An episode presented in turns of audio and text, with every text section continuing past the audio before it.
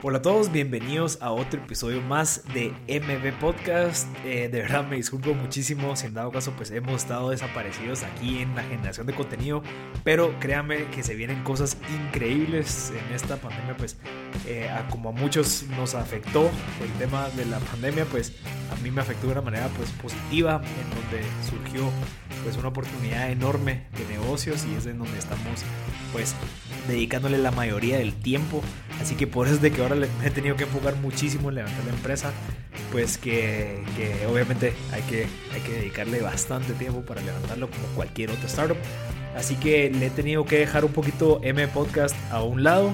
Sin embargo, se vienen cosas increíbles con M Podcast de una calidad mucho mayor, con un alcance mucho mayor y pues obviamente con una estrategia detrás que va a tener mucho mayor alcance. Así que vamos a poder impactar a muchas más personas, que era lo que hemos querido siempre.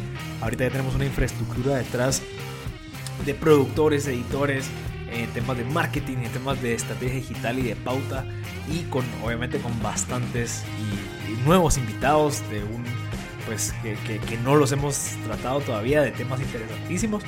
Y lo más importante es que con esta experiencia que he logrado obtener en los últimos casi 5 o 6 meses de levantar un negocio de cero eh, con socios y pues con una estructura detrás un poquito más robusta, pues he aprendido bastante, ¿verdad? Entonces ya el conocimiento pues va a pesar un poquito más al momento de conversar con esas personas. Así que eh, de verdad, muchas gracias por estar atentos y pues espero que se gocen estos episodios que estamos sacando ahorita.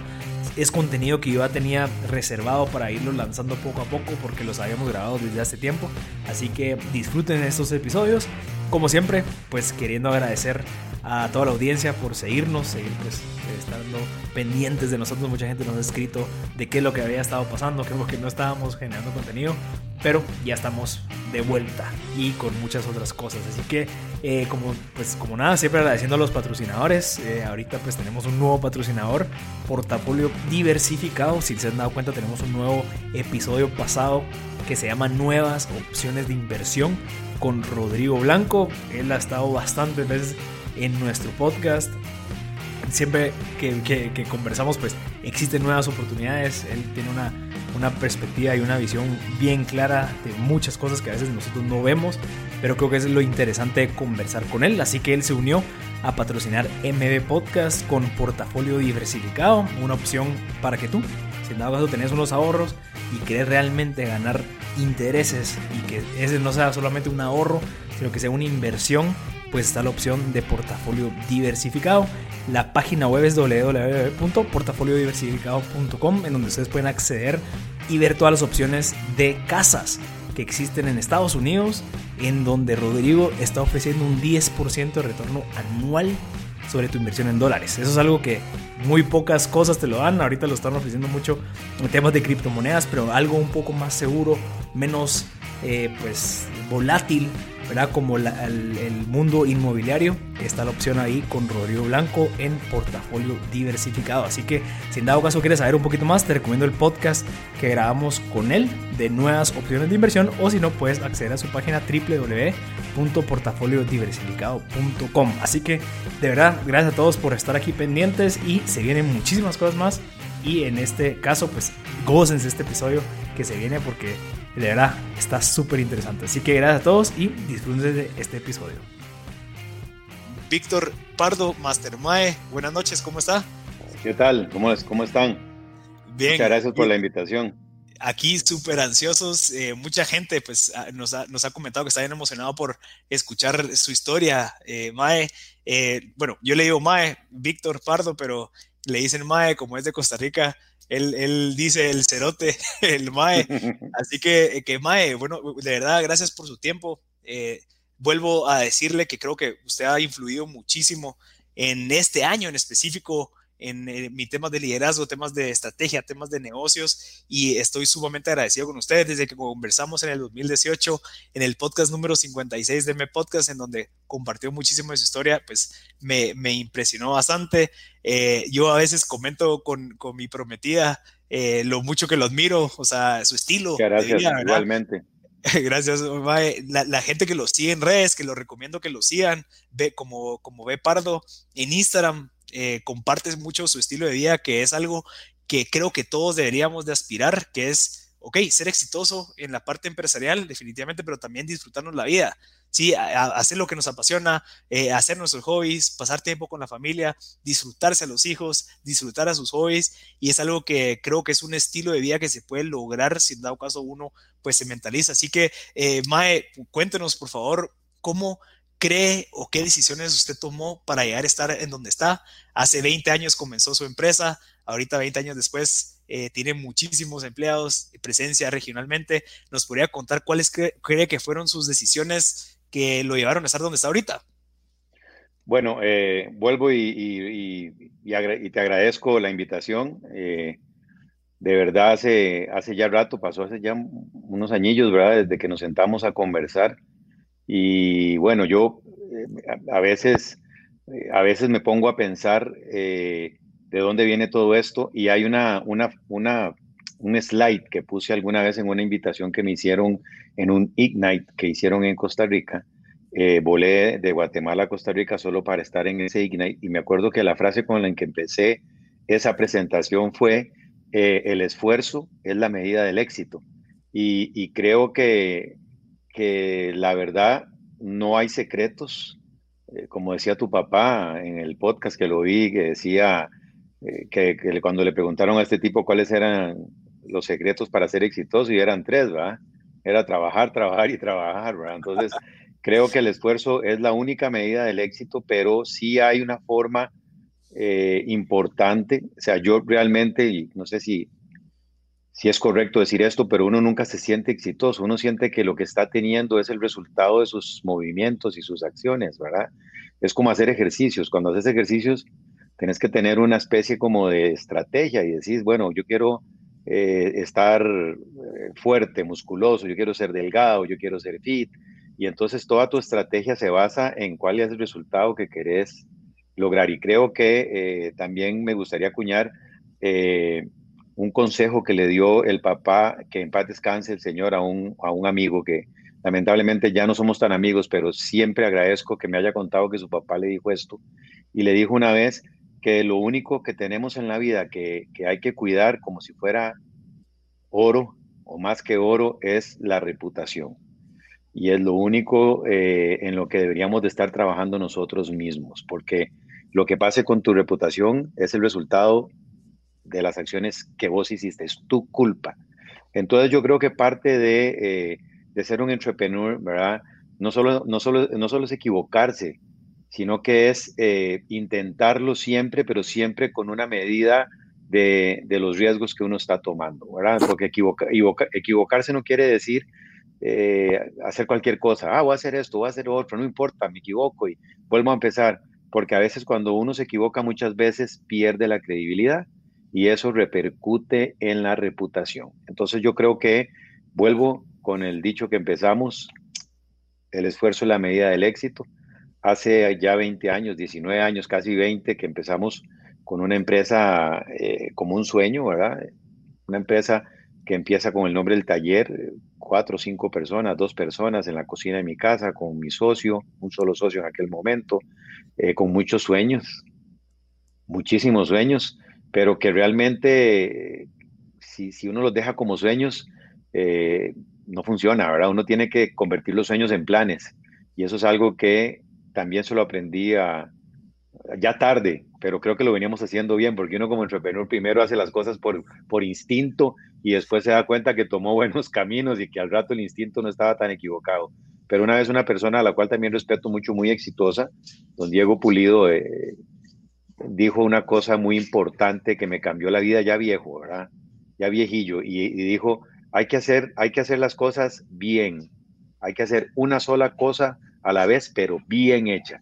Si tenés 100 planes, tenés que hacer uno por uno, no agarrar 100 planes y, tirarse al aire, entonces todo está hecho a medias. Y entonces así fue como empezó el tema del taller hace 20 años, eh, intentando equivocarnos mucho y resolver rápido, pero también eh, intentando encontrar caminos que nos llevaran hacia donde el plan estaba trazado, ¿verdad? El plan era ser la mejor agencia de publicidad de Guatemala. En aquel momento éramos dos eh, los dos hacíamos de todo, los dos hacíamos lo que había que hacer, yo dormía encima de la oficina y, y, mis perros eran parte del personal activo de la oficina. Seguridad. seguridad, sí, este, tenía una chihuahua y una ventana en la sala donde llegaban los clientes y la chihuahua saltaba y aparecía por la, por la ventana de la sala, entonces era muy simpático. Creo que nos ayudó a cerrar muchos pitches esa, esa condenada Luque porque era muy simpático ver esa cosilla brincando.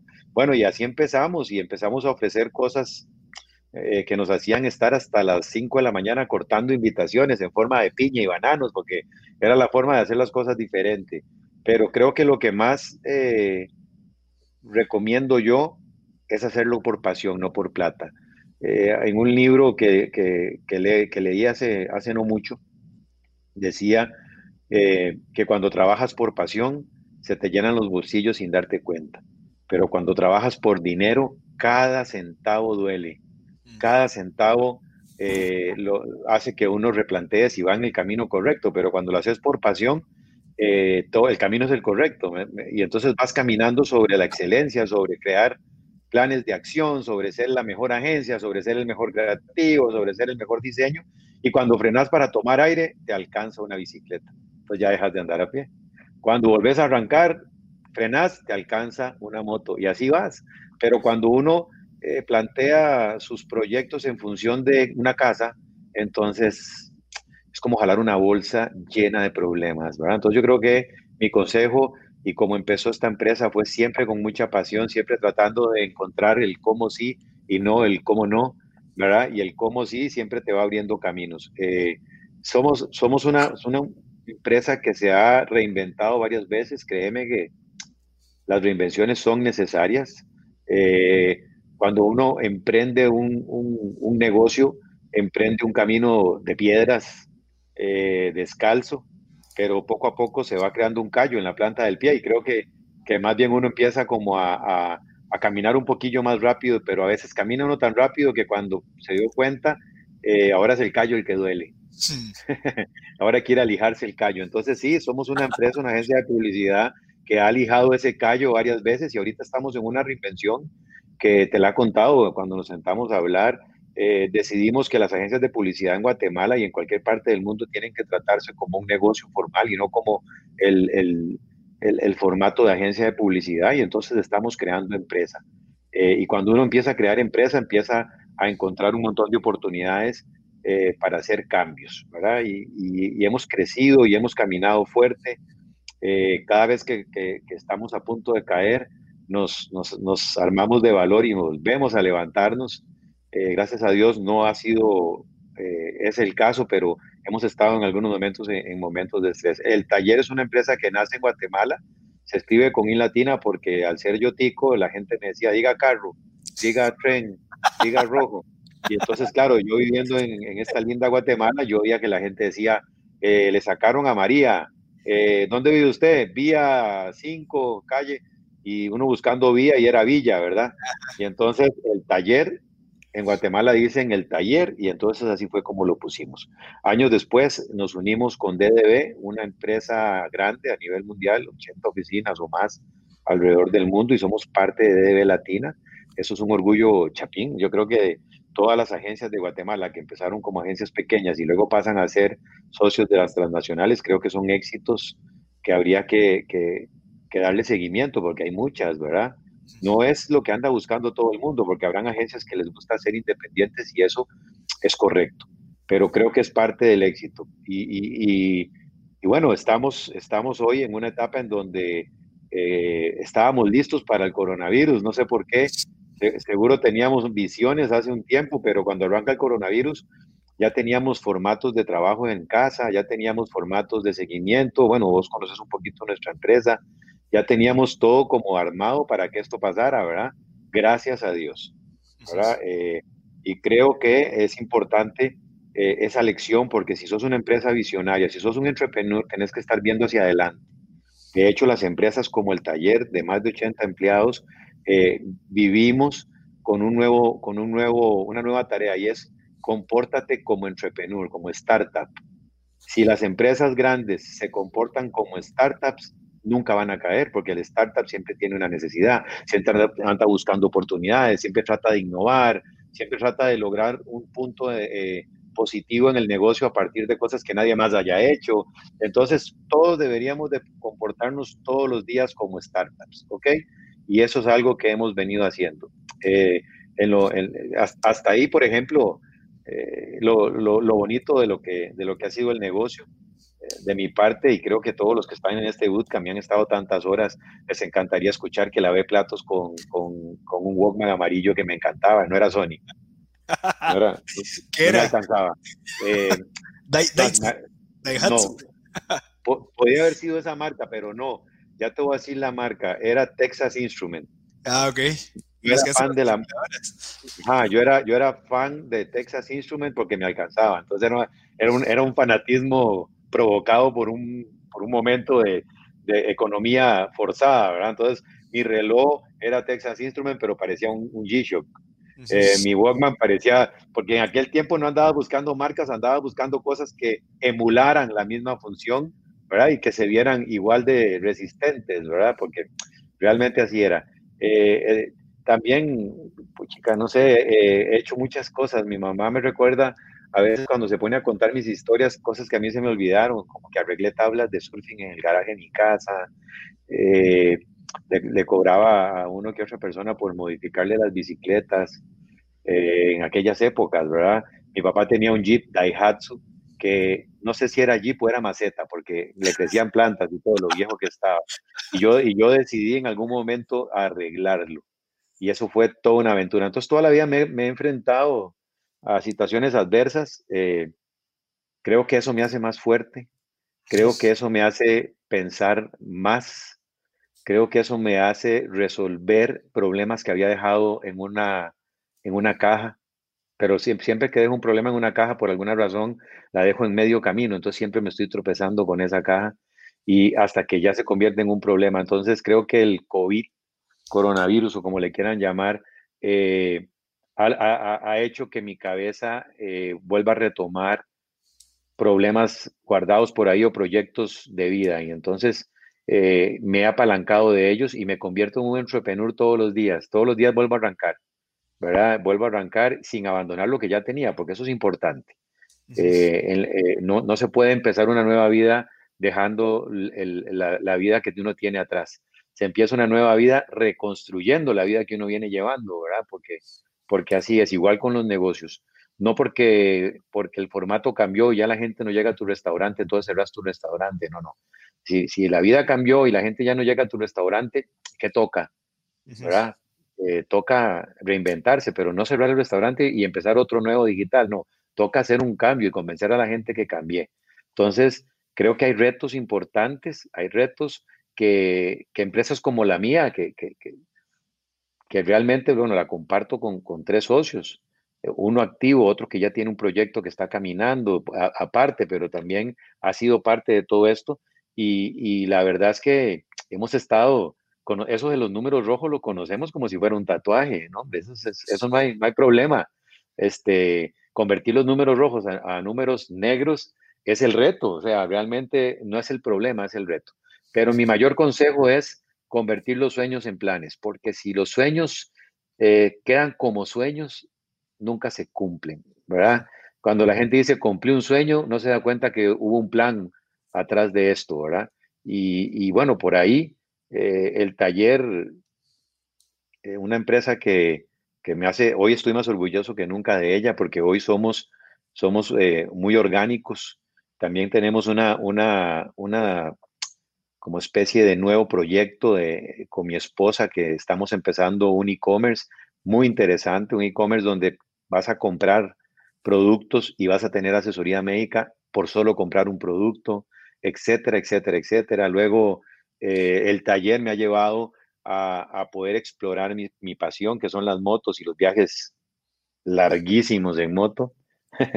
Eh, y luego esto me lleva a, a retomar hace como 10 años eh, mi, pasión más grande, que es la de reconstruir lo que esté malo, ¿verdad? Y, hoy empezamos con un proyecto nuevo, otro proyecto, eh, además de los que ya tenemos atrás, eh, que vienen para adelante, que se llama 22K Custom, y el reto como entrepreneur, porque para bien o para mal lo haces para negocio, no es que querés salir en televisión y aquí está y hola, ¿qué tal? Todos hacemos algo por ganar dinero, ¿cierto? Porque si no, te convertís en Steve Jobs, ¿verdad? que ya haces todo porque ya tenés demasiado. No, no, en este caso todo es por dinero y el reto, y, te pones un reto, ¿verdad? Y el reto es cómo hago que mi proyecto pueda ser puesto en cualquier canal del mundo y parece que es de ese país, ¿verdad? Y, sobre, esa, sobre ese reto eh, tenés que ir formando todo, todo, todo lo que haces, ¿verdad? Y, empezar a caminar. Y, bueno, y por, por ahí, por ahí es por donde las cosas deberían de estar caminando eh, en la vida, no de la, no es, que yo tengo que decirle, tiene que hacerlo así, pero es lo que yo eh, he venido haciendo, explorando pasiones, convirtiéndolas en negocio y luego lo que es negocio, convirtiéndolos en mi vida, ¿verdad? Porque yo soy muy, soy fanático de los, de los proyectos que hoy están vivos, algunos se han dormido, pero no se han muerto, eh, otros están muy vivos y están empezando a florecer y creo que, que eso es lo que, lo, que, lo que me tiene todos los días echando para adelante, creciendo y, y, buscando nuevos proyectos, aunque ya no me da tiempo de nada, eh, tengo tiempo para todo. Sí, Mae, gracias, de verdad, de verdad, súper valioso lo que nos acaba de decir. Me surgen casi siete preguntas, entonces voy a agarrar una eh, por el orden. Eh, de primero, gracias por, por, lo que nos acaba de compartir. Me, me, interesaría indagar un poquito en la parte de ese cambio. El, el, el, recuerdo en donde usted está en su casa, en su sala, con el perro, esa parte es de cierta manera una, una etapa en donde nosotros estamos enamoradísimos de lo que estamos haciendo, existe esa pasión, pero luego, obviamente, para poder crecer, eh, se empieza a quitar ese glamour de, bueno, antes éramos super cuates, no, ahorita ya hay puestos, ya hay responsabilidades, ya hay un salario, ya se vuelve como un poquito más profesional que al final esa pasión y esa parte tan linda con la que comenzamos, ya ahorita ya, ya hay abogados de por medio, que el contrato, que no lo firmaste, que entonces como que ese cambio de emprendimiento a empresa eh, que usted tuvo? O sea, porque después estoy seguro que fue desarrollando esa mentalidad de startup. ¿Cómo fue ese cambio de emprendimiento a empresa? Eh, duele, estoy seguro, porque cualquier cambio duele. ¿Cómo lo tomó? ¿Cómo cree que deberíamos de nosotros eh, anticiparnos o prepararnos para ese cambio? qué bueno que me lo preguntaste porque acabo de tener un viaje de la antigua Guatemala con un buen amigo y hablamos exactamente de este tema. Will Smith una vez en una entrevista que le hicieron dijo eh, que las personas que leen y que escuchan consejos acortan el camino al éxito. Entonces yo creo que no es contar cómo pasó y si duele o no, más bien es decirles, hay que empezar desde el día uno a creer que mi proyecto es una empresa y empezar a comportarse como empresa. Hay que hacer empresa. Eh, háganse una camiseta. Este tipo Nas Daily, que del cual me gustan sus videos, tiene una camiseta que tiene el, porcentaje de vida en el que va. Y entonces, según sus años, según el porcentaje de vida, tomando en consideración que 78 años es el tiempo de vida promedio. Entonces, este tipo siempre se pone una camiseta y 37 años significa 37% de lo, que, de lo que lleva vivido. Y lo hace para que él mismo eh, se dé cuenta del porcentaje que le queda de vida y todo lo que tiene que hacer para poder cumplir sus sueños, ¿verdad? Entonces yo creo que eh, sí duele, sí, sí nos tocó, bueno, yo, a ver, eh, de diseñador gráfico a mercadólogo, de mercadólogo a todólogo, de todólogo a papá, de papá a, no sé, ejecutivo de cuentas y, así he ido para allá y para acá y para allá y para acá. Eh, y, creo, y creo que lo más importante es arrancar un proyecto pensando que va a ser la empresa más grande del mundo. Creo que si nosotros no arrancamos con ese pensamiento, eh, realmente estamos arrancando mal, muy mal. Yo les digo que si ustedes van a vender arepas en un carrito que les regalaron y ya tiene la cocina montada, debería dejar un espacio para la segunda cocina en el mismo carrito, porque va a ser tan exitoso que va a tener que poner una segunda cocina, ¿verdad? Y yo creo que para poder pensar así hay que instruirse Ojo, no digo educarse, porque no todos tenemos la oportunidad de estar estudiando y estar invirtiendo en esas grandes universidades y grandes cosas, pero sí, ahora con esto del Google y con esto de, la web, es, es, bien fácil instruirse y estar siempre pendiente de los nuevos cambios y lo que está pasando. Y mi consejo es, arranquen desde el día uno pensando que es que va a ser una gran empresa y tratando su proyecto como una gran empresa, con un logo, con una buena página web, con un, si va, si su empresa es en redes sociales, con una, una página en redes sociales espectacular, linda, con las mejores fotos, porque no porque es un proyecto tiene que tener fotos feas. Eso no es cierto, eso no pasa. Eso no pasa. Eso nunca tiene que pasar. Entonces, si ustedes arrancan con un pensamiento de entrepreneur, de, start, de startup, pero pensando que el día de mañana o en tres años esta empresa va a ser enorme, va a ser enorme, porque créanme que el, el poder de la atracción existe. Entonces, ese es mi consejo. A nosotros nos dolió mucho porque veníamos eh, basados en tomar decisiones de jefe, de dueño. Una, una, cosa que ya lo hablé con vos algún día, cuando te dije que en los 70 todas las empresas tenían el nombre del dueño, porque el dueño quería sentirse superhéroe, más grande que todo el mundo. Entonces, todas las empresas se llamaban eh, Castillo y Asociados, o le ponían las, las, iniciales del nombre y el apellido. Y, y, eso era una cosa que veníamos arrastrando de herencia pero las herencias cambian y nosotros entramos en un proceso de crear empresas con esa herencia, de, tomar decisiones entre tres y que no me importa lo que piense aquel y lo que piense este, cállese que usted no sabe lo que es pagar salarios.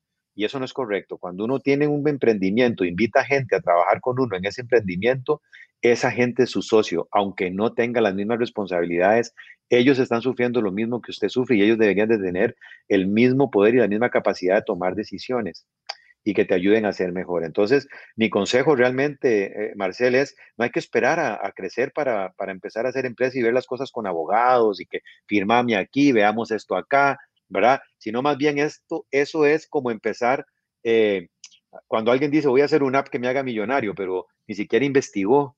Y entonces hace una app que se parece a 500 apps, ¿verdad? Y entonces dice, bueno, esta no me funcionó, voy con otra. Ah, esta no me funcionó, voy con otra. De hecho, Nas Daily tiene un video de un japonés que decidió ganarle a Google y que en el video explica que el tipo ha fracasado como 500 veces, pero nunca ha dejado su meta, que es ganarle a Google.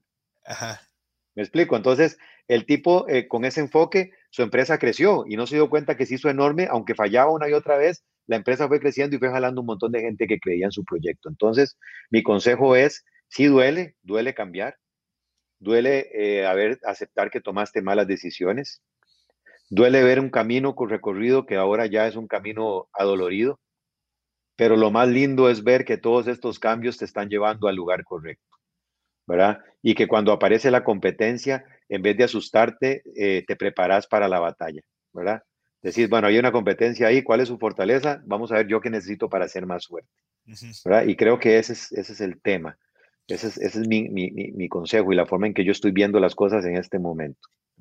Ahí dijo algo súper interesante y cabal hoy eh, estaba leyendo el libro de Sun Tzu, El arte de la guerra, y creo que algo lo, lo, puedo reforzar ahí con lo que acaba de mencionar, que la, la mejor manera de ganar una guerra es no peleándola. Entonces, obviamente, el estar anticipando, el estar evaluando, el estar evaluando la competencia, el atacar las estrategias en vez de a la gente, es lo que deberíamos hacer. Entonces, creo que va relacionado también con el, el que siempre estamos viendo hacia adelante, el que siempre estamos viendo las tendencias. Si sabemos que, que el mundo va hacia allá, mucha, en tres meses tenemos que tener un par de propuestas para ver cómo podemos hacer para atender ese mercado. Entonces, evitamos ese choque contra las otras empresas porque los dos estamos haciendo lo mismo, sino que vamos viendo hacia adelante. Me, gustaría preguntarle también usted eh, ese mindset de siempre estar viendo hacia adelante, ese mindset de siempre estar viendo hacia el futuro, yo no sé si a usted le ha afectado personalmente, eh, porque de cierta manera no estamos como que disfrutándonos el presente, entre comillas, ¿verdad? Porque siempre estamos pensando, digamos, yo no sé si, si soy yo, eh, y estoy seguro que usted es así, porque usted es muy visionario, pero creo que el siempre estar pensando a veces nos perjudica un poco el presente. Yo no sé cómo usted lo ha manejado hasta el momento entendiendo que tiene hijos y familia, ya es un poco más complejo. Mira, el, ya lo he pensado, eso que acabas de cuestionar, lo pienso todos los días, porque a veces hago una inversión en, un, en una pipilacha, como dicen mis amigos. Compro, vamos a, vamos a llevarlo a una analogía, compro un carro que no vale un centavo, pero yo pagué por ese carro. Ese es el presente, ¿ok? Pero yo sé que le voy a meter tanto esfuerzo y tanto cariño a ese presente que mi futuro va a ser brillante. Entonces yo creo que pensar en el futuro es tener los pies puestos en el presente. Entonces eso lo aprendí y creo que me ha llevado a entender muchas cosas y creo que me ha llevado a perderle el miedo al futuro, porque yo le tenía miedo al futuro, mucho miedo. Antes, cuando tenía 27 años, eh, yo, yo, manejaba un carrito, un carrito pequeño, eh, un Beetle que estaban de moda en aquel momento y y, me acuerdo alguna vez que estaba en problemas económicos fuertísimos y que tenía que vender ese carrito para poder pagar salarios. Y me acuerdo que, y, lo amaba, el carrito lo amaba, y era, y era una cosa que me, me dolía mucho, pero la decisión estaba tomada, porque yo no estaba dispuesto a cambiar el futuro. Yo estaba dispuesto a cambiar el presente. Y si yo vendía ese carro, podía pagar los salarios de quienes me iban a llevar al futuro. Entonces yo creo que ese, ese, ese estar en el hoy, en el ahora, es lo único que te va a llevar al mañana y al después, ¿verdad? Entonces, todo lo que hagas en el hoy en el ahora, aunque seas visionario, tiene que estar calculado para el futuro y no solo pensar en el futuro y abandonar lo que está pasando, que eso, eso se llama soñar. Soñar no es, no es pecado, soñar es divino y es, es lo que hay que hacer, pero soñar es la mente eh, en vacaciones, como, como la creatividad. ¿verdad? Soñar es la mente en vacaciones y, a veces hay que dejarla que vaya a vacaciones, pero las decisiones se deben de tomar hacia el futuro, no tomar decisiones pensando en el futuro. Entonces yo creo que esa es mi, mi, tarea, mi, manera de ver las cosas.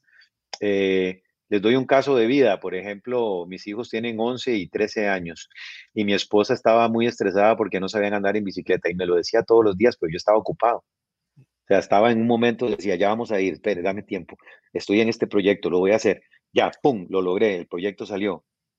Y en dos días aprendieron a andar en bicicleta, porque papá tiene métodos, métodos ortodoxos de aprendizaje.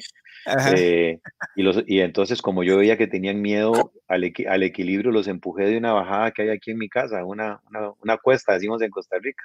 Y en un, dos tardes, los dos muchachos ya andan en bicicleta. Y entonces pude regresar a mi proyecto. Entonces eso te dice lo que, de lo que se trata. Se trata de encontrar los espacios exactos y los momentos indicados para cumplir metas, pero no es abandonarlo todo para lograr un objetivo, ¿verdad? Entonces, eh, por ahí va, por ahí va el tema. El libro del arte de la guerra me lo sé de memoria. De hecho, he estado diciendo esta semana a varias personas, le digo que tu silencio sea más inteligente que tus palabras, ¿verdad? Porque la gente tiende a abrir la bocota a veces más de lo, de lo normal.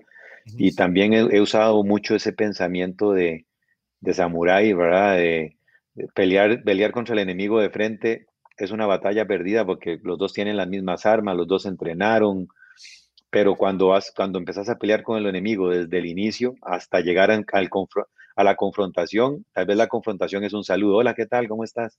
Entonces yo creo que los negocios es como estar afilando ese, esa espada samurái. Cuando estás afilando la espada samurai, estás creando un negocio, estás haciendo un entrepreneur. Aquí está mi espada, la compré larga para estar lejos del ataque de la espada de mi enemigo. Le voy a afilar la punta para con la punta herirlo y no tener que acercarme más porque si me acerco mucho me va a matar. Es todo eso, es afilar la espada del samurái es como crear un negocio, hay que adelantarse, ¿verdad? Hay que adelantarse. Entonces yo creo que para terminar con la respuesta, Creo que el futuro depende de tu presente y si no estás con los pies en el presente, las decisiones que tomes hacia futuro no están claras.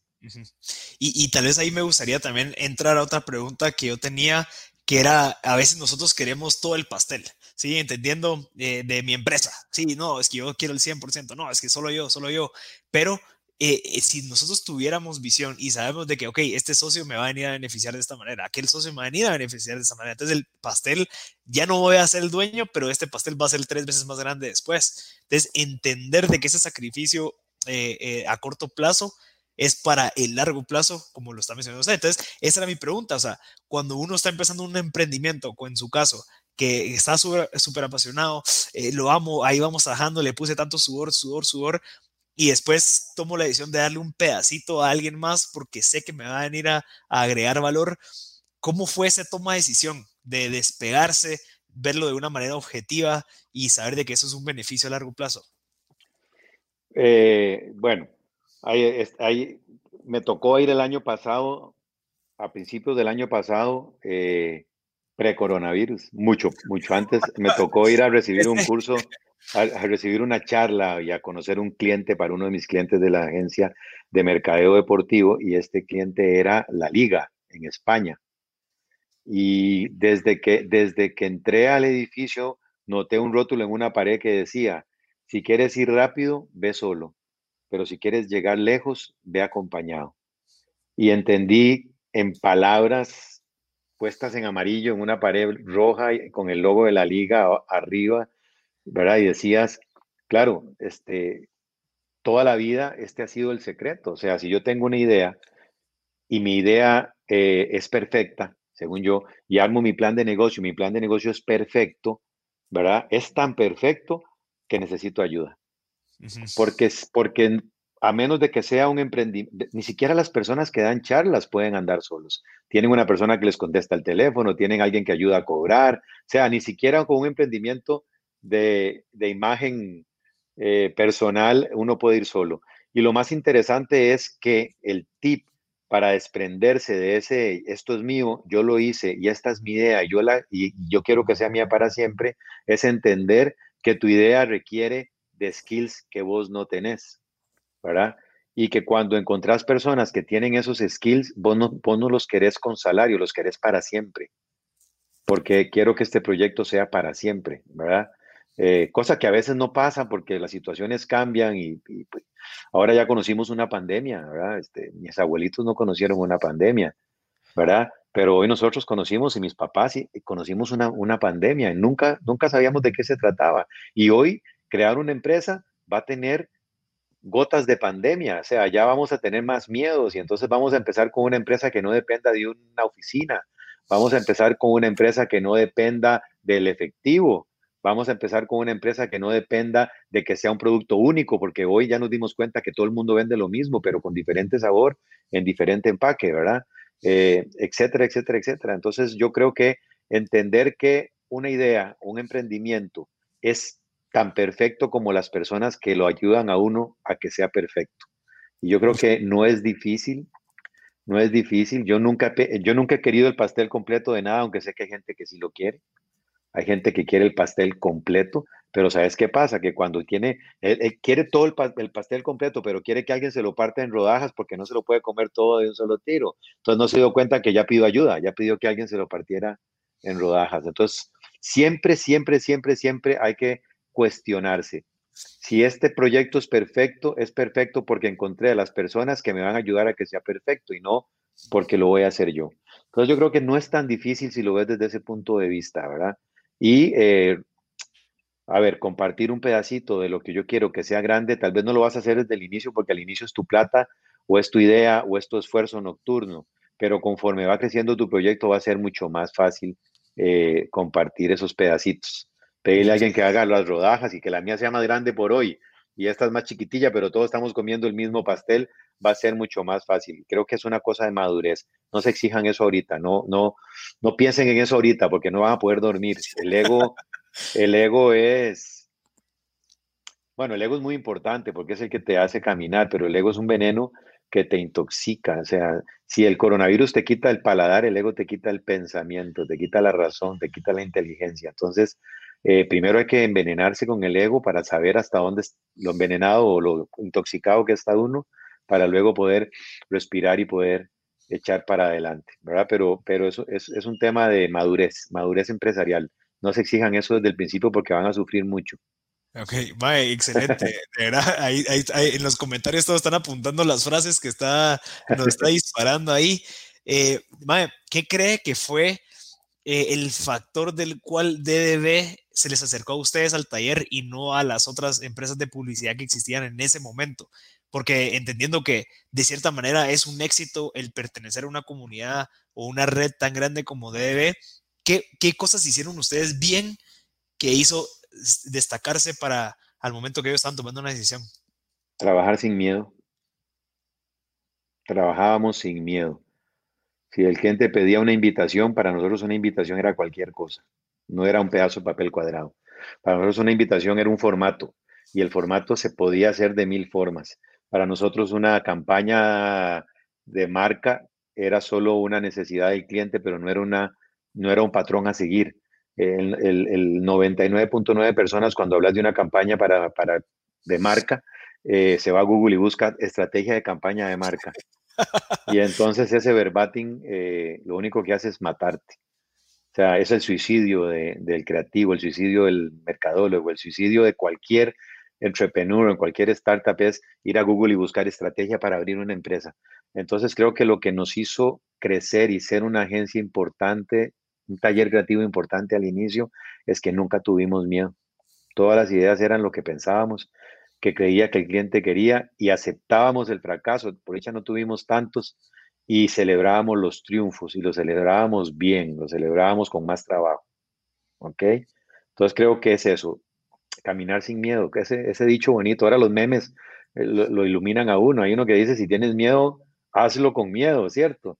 Pero, pero no es hacerlo temblando y con una, un garrote en la mano y una lámpara en la otra por si te aparece algo y garrotearlo. No, es verdaderamente que el miedo sea el combustible de tu energía para salir adelante. Pero nosotros sí, lo hicimos con miedo y lo hicimos con hambre, porque no había plata para comer, ¿verdad? Y yo te conté que, que agarraba, yo agarraba, eh, como yo era el extranjero acá, entonces eh, a veces mi socio traía comida y me, y me, compartía, pero yo era bueno para comprar tortillas porque yo estaba ahí por, por la zona 14 donde están los delfines y hay mucha gente que vende tortillas, esa, esa cadena famosa de, de, de, tortillas se llama Los Tres Tiempos, ¿verdad? Es, más ah. grande, es más grande que McDonald's. Eh, entonces yo compraba mi muñecón de tortillas con salsa de, tomate patrocinada por Campero y, y McDonald's y una botella de una cerveza que, que, hoy ya cambié mis gustos. Eh, sí. pero, pero las dos cosas eran fascinantes, llenaban un montón. Y a veces le echaba queso a la tortilla con salsa de tomate y se, llamaba, se llamaban tortipizzas, que son muy buenas, se las recomiendo. Pero nunca, nunca, nunca, nunca el hambre fue un, un, un desaliento, siempre fue una, un reto y nunca el miedo fue una, una razón por la cual copiar una estrategia o hacer algo que ya todo el mundo hacía. Mm. Entonces, sin miedo, gente, sin miedo. Yo tengo un problema ahorita a mis cortos 49 años y es que cuando detecto un cliente nuevo con miedo, lo abandono para que busque sus miedos y luego regrese. Mm. Porque si no nos convertimos en enemigos. ¿Ustedes nunca les ha pasado que tenían un tío, un primo o un amigo que le gustaba asustarlo a uno? Sí, sí. y lo primero que hacías era alejarte de él, ¿cierto? Sí. Entonces uno sabía, ahí va a estar aquel, no, qué pereza, se le gusta asustar. Entonces yo, yo creo que todavía yo, a mí me pasa, todavía cuando encuentro a alguien que, que viene y te pide ayuda, alguien va y te busca porque vos sos bueno para los, los golpes, ¿verdad? Ya lo te encontró, te pide que, que, necesita que vengas con él para pegarle a una persona que lo está molestando. Pero cuando ya llega el momento de los catos, dice, no, ya no. Ajá. Es lo mismo que el cliente que llega a buscarte porque tenés ideas innovadoras y cuando ya vamos a salir con la campaña te dice, mira, ya no, no me gusta el morado, no me gusta el texto que pusiste, me da miedo que la gente, entonces ahí uno, ahí uno dice, ¡Ah! acabo de identificar el miedo. Entonces se aprende una alarma roja y dice uno, bueno, entonces dejémoslo aquí y cuénteme cuando estemos listos para, para seguir adelante. No pasa mucho, pero, pero creo que eh, enfrentarse al miedo con, con valor y con más miedo es el, es el mayor de los retos y el mayor de los éxitos. Sí, y, entendiendo que también estoy seguro que también la parte de empresarialidad ya estaba un poco adaptada al, al, emprendimiento, o sea, ya no era un emprendimiento, ya habían empezado a volverse un poco más empresa, procesos, eh, o sea, como que ya estaban listos para solo echarle gasolina y volverse lo que son ahorita. Así es, así es. De hecho, a ver, todo el mundo ha oído hablar del New Normal, ¿verdad que sí? Eh, ¿Cuántos hemos hecho algo del New Normal? ¿Qué es New Normal? Ponerse una mascarilla. ¿Qué es New Normal? ¿Qué es New Normal? Comprar en línea. Perdón, perdón. Agencias y clientes retógrados allá afuera. Eso no es New Normal, eso viene pasando hace cuántos años. El New Normal es el pensamiento de las personas que ha cambiado. Eso es lo, lo, que ha cambiado, eso es lo, nuevo. Pero en países a la par de nosotros, México, los niveles de compras en digital desde hace seis, años o más son enormes. Es una economía impresionante. Amazon está en, en, México antes que en cualquier otro país de Latinoamérica. ¿Verdad? Este, los mexicanos compran en Amazon local ¿verdad? Este, vámonos a Argentina, es un país que ha explorado lo digital con problemas de, política y lo demás. Brasil, en Brasil la gente ya no va a los moles, no por coronavirus, iba a pasear, a caminar, pero la gente compra todo por en línea. Entonces aquí venimos en Guatemala y decimos, va, este, el New Normal, todo el mundo con digital, ahora restaurantes en digital, yo se los vengo diciendo hace 3, 4, 5 años. ¿Verdad? Este, nosotros somos una de las primeras agencias que permite pagar a pagos con tarjeta de crédito. O sea, nosotros somos, o sea, el New Normal es, el New Normal es una cachetada a la razón. Qué lindo que aparece el New Normal. Bueno, digamos que el New Normal son las fiestas en video, eso sí es un New Normal, ¿verdad? Las bodas. Las bodas en video y los conciertos con fondo de los 70 a mí me encanta porque cuando Michael Jackson era famoso, eh, que tenía 15 años, era lo mismo que estar viendo los conciertos de hoy de esta marca de cerveza que acaba de hacer un concierto. Era como ver a Michael Jackson bailando con un fondo de, que se movía y que tenía luces. O sea, regresamos a lo que antes era la televisión abierta. Entonces, el New Normal, considérenlo eh, un empujón a que le crecieran a uno un par de cosas que usan aquí, ¿verdad? Un par de cosas para hacer las cosas bien, ¿verdad? Entonces, yo creo que a nosotros ya teníamos procesos y cosas preparados porque nos gusta ser visionarios y porque cambiamos nuestra forma de pensar. Y cuando vino el COVID, nos asustamos, nos preocupamos, perdimos el sueño, pero luego nos dimos cuenta que estábamos listos para echar para adelante, para caminar. Y hoy estamos muy enfocados en no caer, no desvanecer y en ser fuertes y ser grandes y salir para adelante. A, mí, a mí me encantaría, y es algo sumamente interesante, la relación que usted tiene con sus socios. Eh, me recuerdo que me reuní con ustedes dos en, un caso y, y, y, como que de cierta manera usted confía al 100% en la parte que él hace y él confía al 100% en la parte que usted hace. Y creo que es algo soñado. Sí, es saber de que esa parte está cubierta por esa persona y él sabe que esta parte está cubierta por mí.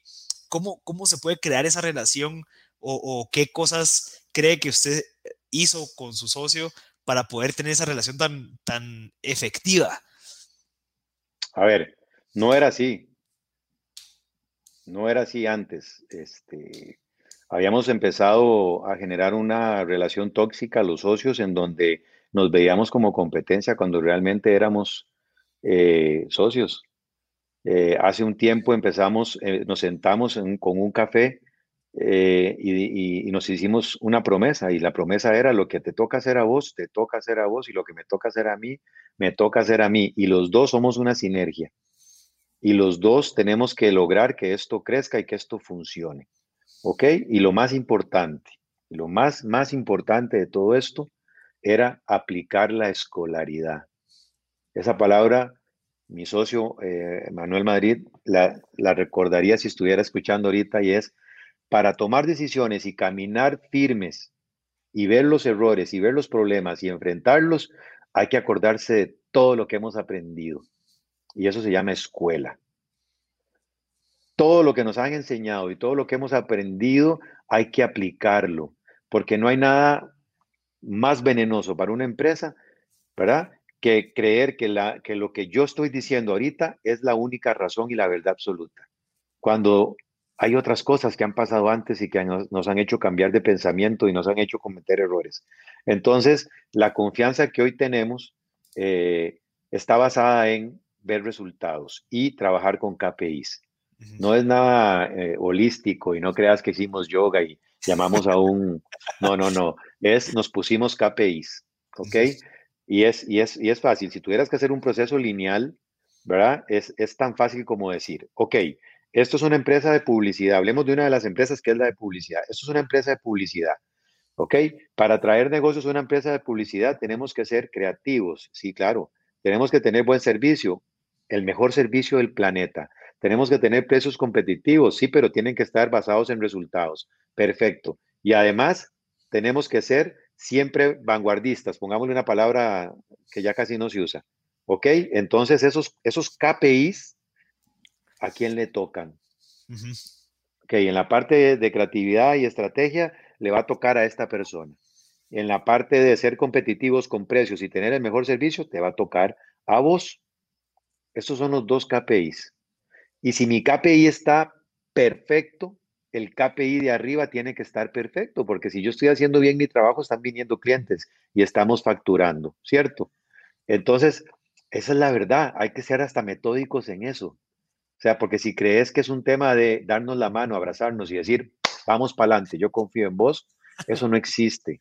Eso no existe, ni siquiera en tu casa, ni siquiera con una relación amorosa, ni siquiera vos que te vas a casar. Hay que poner las cosas sobre la mesa, ¿verdad? Y por eso es que es importante entender a veces qué es lo que yo puedo dar y qué es lo que la otra persona me puede dar. Y eso sí, no interrumpir, sí dar aportes y si sos bueno eh, en, algunos puntos que le construyen a él, dar aportes y, tener apertura, pero si él puede aplicar algunos de sus conocimientos a, lo que me toca a mí, yo tengo que tener apertura y escuchar los aportes. Pero lo más importante es los KPIs. Si no tenés KPIs claros, todo el mundo mete la mano en todo, todo el mundo se enoja porque yo lo quiero hacer así, o esto no debería ser así, o córralo para acá, y por qué lo corrió para allá si yo lo quería aquí.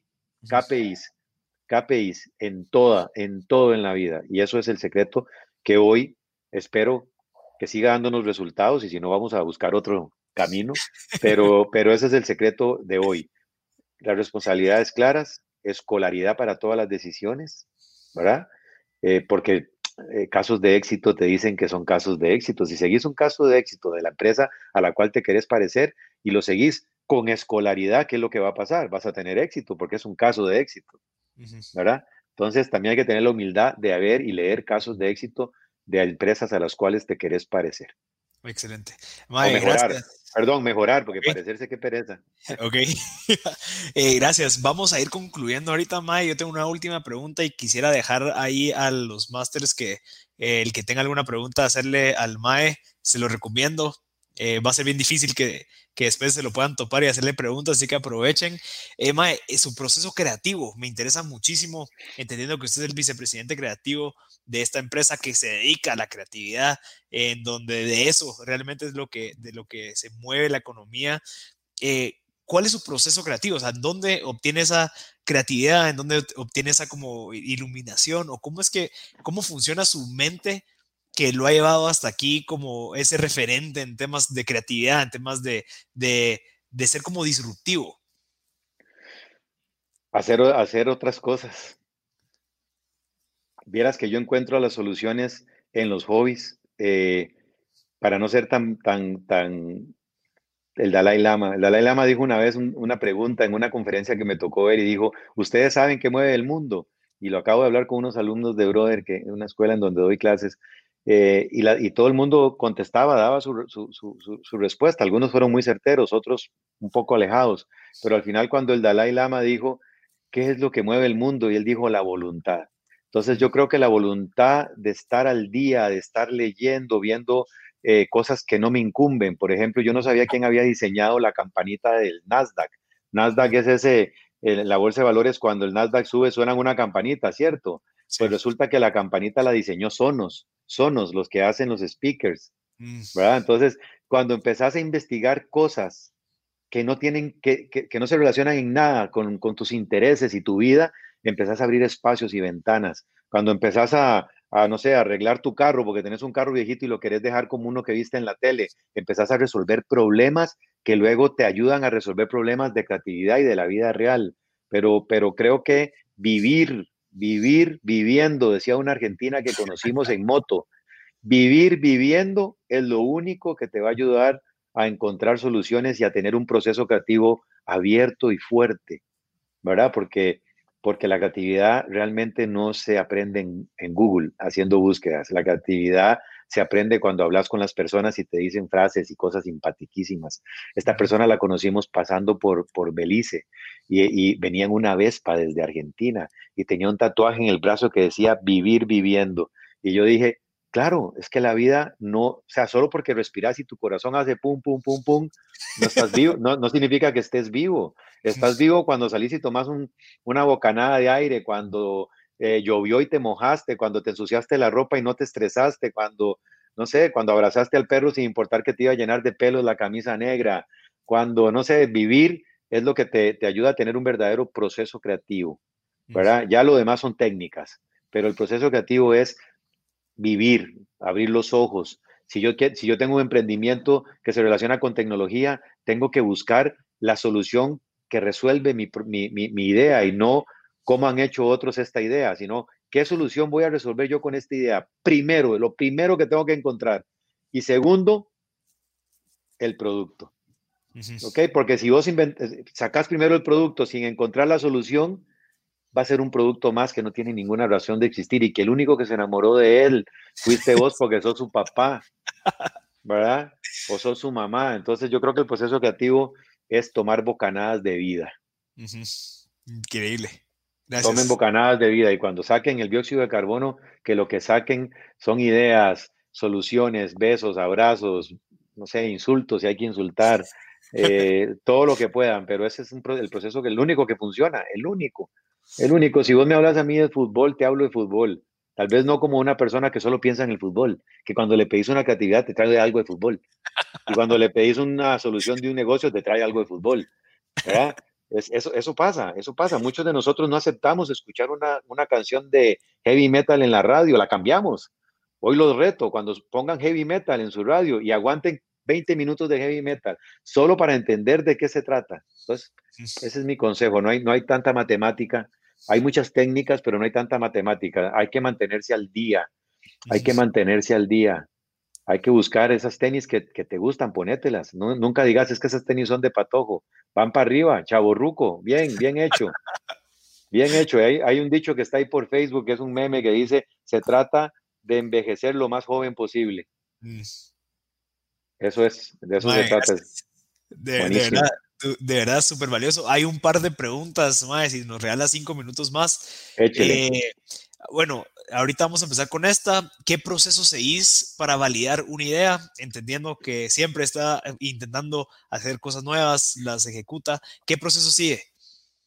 El que les acabo de decir, eh, yo solo veo si esa idea soluciona el problema que el consumidor tiene o que la marca quiere resolver. Eso es lo único. Y la otra parte, eh, si conecta con las personas. ¿Ok? Siempre, siempre una idea tiene que venir desde el humano y no desde la marca. Mm, es, la única, es la única validación. O sea, es lo único, lo único que, funciona. Acá hay otra. ¿Te ha pasado que has soñado algo y que has trabajado y el resultado ha sido exacto?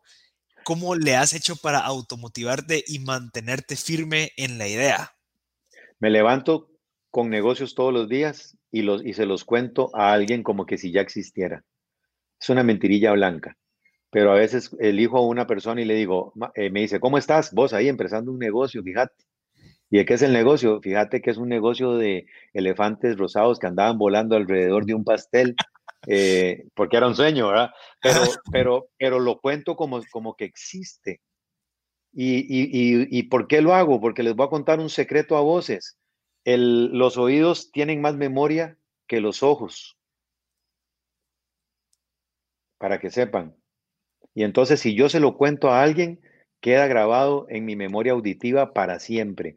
No sé si, y, eso lo pueden poner a prueba porque eh, muchos de ustedes ven personas y no se acuerdan del nombre, ¿cierto? Pero si la persona se ríe durísimo, y su risa es annoying, dirían los que hablan, les gusta usar palabras en inglés, pero si su sonrisa es espantosa, nunca se les va a olvidar el nombre. Entonces, cada vez que se levantan y tienen un sueño de un negocio y, quieren hacerlo y quieren que sea exitoso y quieren motivarse, motívense contándolo, pero no cuenten la idea, cuenten eh, como que si ya existiera, cuéntenlo, escúchenlo, escúchenlo siempre, óiganlo, pero lo que más los más, los más a motivar es executing, hacerlo. La única manera de motivarse es haciendo las cosas.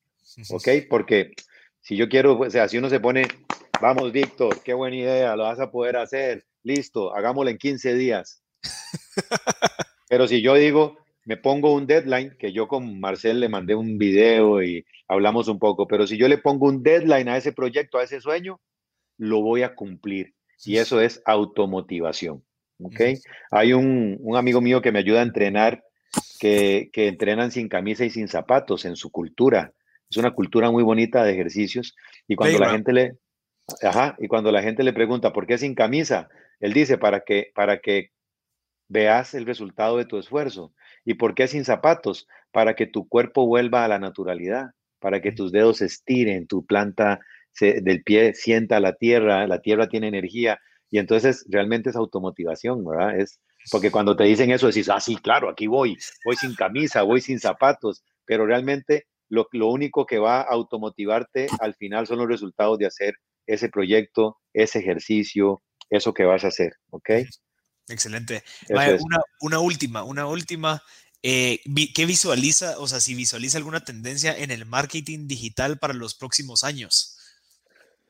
Sí, eh, sí, hay una tendencia muy fuerte y la tendencia eh, que se viene y se viene como cachetada de, enano, dicen aquí en Guatemala, viene como cachetada de enano, es el self-made marketing y eso va a pegarle muchísimo a muchos rubros de negocio. Estamos hablando de, qué? estamos, eh, estamos hablando de personas haciendo su propio marketing de sus propios negocios y que está funcionando. Mm. ¿Ok? Y, que, y para poder ser bueno en el self-made marketing, ¿qué es lo que hay que hacer? Hacerlo, trabajar, intentar, hacer benchmark, moverse. Y yo como agencia de publicidad, de publicidad ya estoy listo, ya estoy trabajando para crear plataformas que ya existen del self-made marketing pero nosotros vamos a tener plataformas para que lo puedas hacer vos mismo, pero con asesoría de profesionales. O sea, eh, ya lo estamos viendo. Hoy estamos viendo a muchas personas eh, contratando directamente a sus, a sus influenciadores, eh, pensando en cuáles son las, las categorías en las que quiere entrar. Así que viene duro, viene duro los siguientes años. El nuevo normal, el único, lo único nuevo en el nuevo normal es que se está poniendo duro este tema, pero, viene, pero vienen, vienen momentos de gloria, vienen, vienen momentos fuertes. Eh, Les Binet dijo, esto del COVID es más una guerra que una pandemia. Mm. ¿Ok? Y cuando hay una guerra, hay unión, hay ayuda, hay crecimiento económico, hay nuevos inventos y hay nuevas oportunidades. Excelente. Gracias, Mae. Para concluir, Mae, ¿no nos regala alguna recomendación de un libro que crea que le pueda servir a la gente, que le haya cambiado la vida a usted? Tal vez, a ver, el único libro que me cambió a mí la vida es el libro que yo mismo estoy escribiendo. Ok. y, y lo estoy escribiendo con acciones, ¿verdad? Pero un libro que hoy me tiene emocionadísimo y me ha ayudado a hablar más ordenado, se llama Creatividad SA. Ok. ah. E ajá, del CEO de Pixar. ¿Ok? Creatividad, coma, SA. Está en todo lado. Creativity, coma, SA. Inc. Ajá. Creativity Inc. Pero se llama en español Creatividad, coma, SA. S. Ese libro y, o sea, ojo, no es un libro, de, no es el libro de la vida, ¿verdad? Es, el, es un libro de una persona que, que, que cambió la forma en que vemos ahora las caricaturas, ¿verdad? Cambió La, forma de hacer muchas cosas. Excelente. Mae, de verdad, súper, súper agradecido. Como siempre, es un placer y siempre. gracias, igualmente. Me siento muy egoísta porque siempre le, solo le, chupo información y me la quedo ahí. Así que gracias. Más o, más o menos, porque acuérdese que los oídos tienen más memoria que los ojos.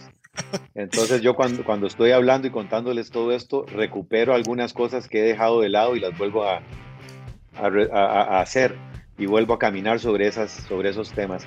Y que los proyectos que dejan tirados, que queden en medio del pasillo. Ese es mi consejo. Tírenlos en medio del pasillo que va al baño, al baño que va todos los días, para que todos los días tropiecen con ellos y los vuelvan a retomar y caminen eh, el camino correcto, porque el camino correcto no es abandonar los proyectos y los planes, es cumplirlos. Excelente, Mae.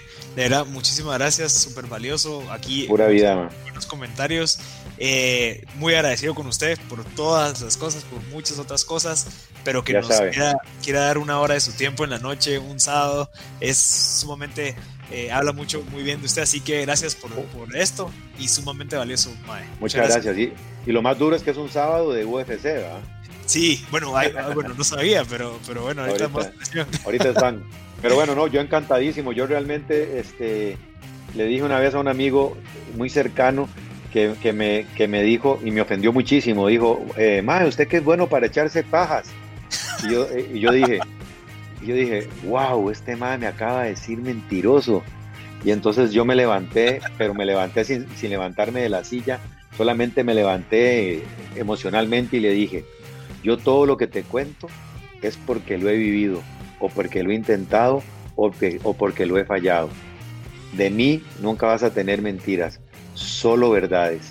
Y cuando es una verdad que no es mía, te voy a dar el nombre del autor. Así que empecemos a respetarnos.